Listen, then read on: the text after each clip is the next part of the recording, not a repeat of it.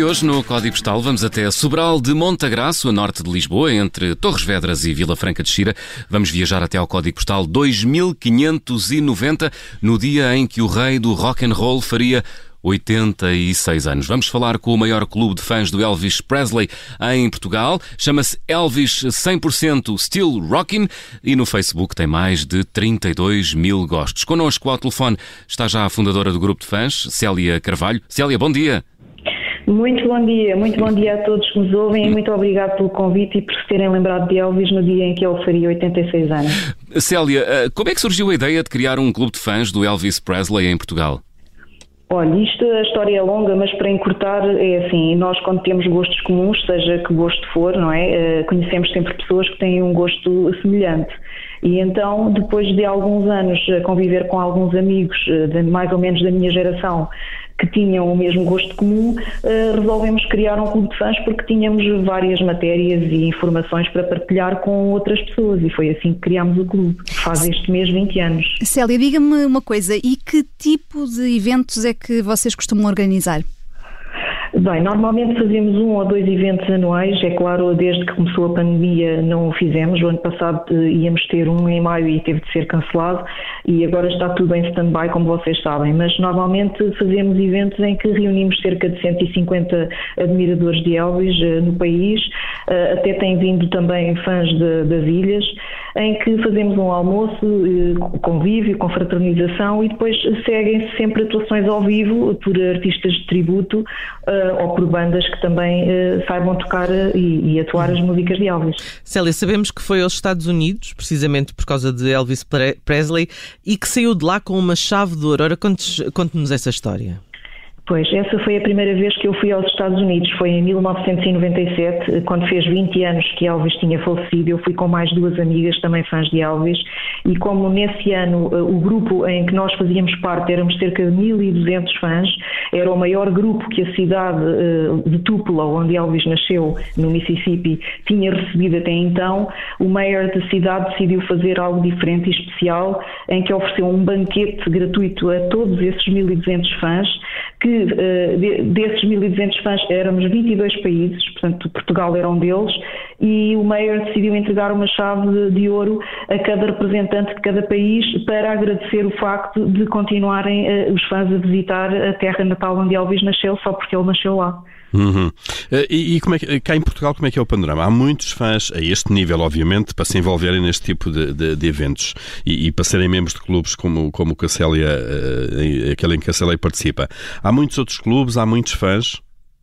Existem muitos clubes, aliás, Elvis faz parte do Guinness, do livro Guinness dos recordes, por ser o artista no mundo que mais clubes de fãs uh, tem.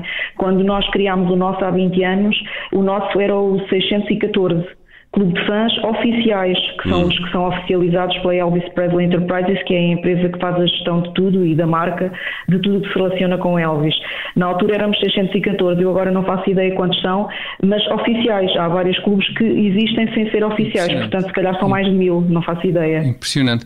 Oh, oh Célia, diga-me uma coisa: se tivesse a oportunidade de estar com o Elvis, além de lhe dar a conhecer, obviamente, o Parque Infantil aí de Sobral de Montagraço, um, o que é que. Ainda. Ah, ok. Estava à espera que a referência ainda estivesse presente. É, pá, falamos sobre isso de manhã quando tu estavas claro, a dormir. Claro. a dormir, eu estou sempre acordado. Exato. Mas desculpe, desculpe, uh, Célia. Se tivesse, se tivesse a oportunidade de estar com o Elvis, o que é que seria aquela coisa que não deixaria de certeza de lhe perguntar? Isso é muito complicado porque é assim, as pessoas que. Imagino já, já tenha pensado nisso algumas vezes. Sim, nesse, sim, nesse mas cenário eu hipotético. Muita, é, eu conheço muitas pessoas que o conheceram e, e falei com elas okay. o, que é que, o, que é que, lhe disseste, o que é que lhe disseram. Normalmente as pessoas quando estavam na presença dele pela primeira vez, ele era uma pessoa que tinha um carisma muito, muito, muito grande, uma presença muito marcante, ao ponto das pessoas saberem que ele entrava numa sala mesmo sem o terem visto era uma presença muito forte, e ficavam uh, mudos, pasmados a olhar para ele, porque era uma pessoa muito atraente. Uh, dizem que é em pessoa muito mais do que qualquer fotografia ou, ou, filmagem que tenha sido feito dele, e então aquele primeiro impacto era sempre ficarem mudos, até os próprios Beatles, quando o foram conhecer, a casa dele, ficaram a olhar para ele sentados e não sabiam o que dizer. Uh, e o Elvis até disse: então, mas vão ficar aqui a olhar para mim sem dizer nada, eu vou para a cama, vou-me deitar.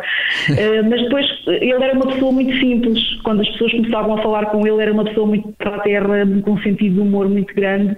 Portanto, eu não sei sinceramente o que é que eu lhe diria. Não faço mesmo ideia. Sei que adoraria conhecê-lo, como todos nós, mas pronto, não está entre nós. Uh, prevalece o legado que vai ser eterno. Mas eu não sei responder a essa pergunta, muito sinceramente não sei. Uhum. Célia, um, presumo que saiba tudo sobre a vida de Elvis. O que é que ainda lhe falta saber sobre a vida do, do rei do rock and roll? Olha, o que falta saber uh, são algumas dúvidas que subsistem ainda em relação à morte dele. Hum. Uh, porque hum, ainda, uh, assim, os resultados da autópsia de Elvis só vão ser revelados totalmente em 2027, quando passarem 50 anos sobre a morte porque o pai dele mandou selar uh, os resultados da autópsia, uh, ficaram privados para proteger a privacidade da família e do próprio Elvis. Mas existem muitas controvérsias e, e, e dúvidas ainda em relação a, a, ao que realmente provocou a morte dele e isso é uma coisa que irá ser revelada em 2027 e eu tenho curiosidade em saber. Muito bem, Célia, para fechar o código postal de hoje, qual é a sua música favorita de Elvis Presley? Toda a gente pergunta isso, mas é muito complicado porque Elvis tem, sei lá, são mais de mil canções e a música favorita varia conforme a nossa disposição no momento, porque ele tem tantas para todas as situações na vida. Mas eu, se calhar, hoje hum. uh, escolheria uma que não é muito conhecida, mas que é muito bela, que chama-se Love Me, Love the Life I Lead. Peço desculpa, Célia, não consegui perceber.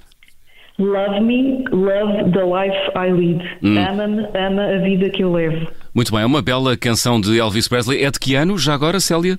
Eh, esta canção, salvo erro, é de 1972, 71, 72. 1972. Essa música não consta da nossa base de dados eh, da Rádio Observador, mas tomámos a liberdade, e espero que não leve a mal, de escolher uma música de Elvis Presley. Blue Moon é uma boa escolha? Ah, é sempre uma boa escolha. Vamos embora. Célia Carvalho, muito obrigado por se ter juntado a nós na Rádio Observador no Código Postal de hoje. Blue Moon de Elvis Presley a fechar o Código Postal. Fomos conhecer o clube de fãs de Elvis em Portugal.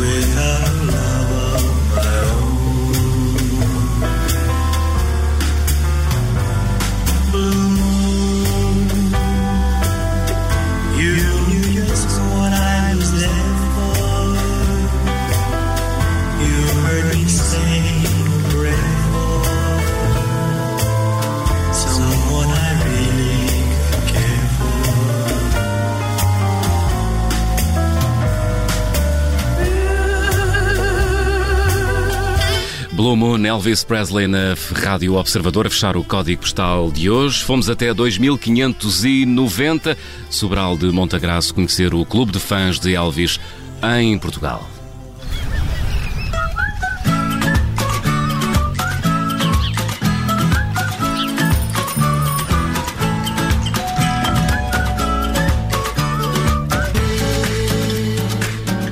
Não é o rei do desporto, mas anda lá perto. Miguel Viterbo Dias já a seguir com as outras histórias do desporto. Obrigada por ter ouvido este podcast. Se gostou, pode subscrevê-lo, pode partilhá-lo e também pode ouvir a Rádio Observador online em 98.7 em Lisboa e em 98.4 no Porto.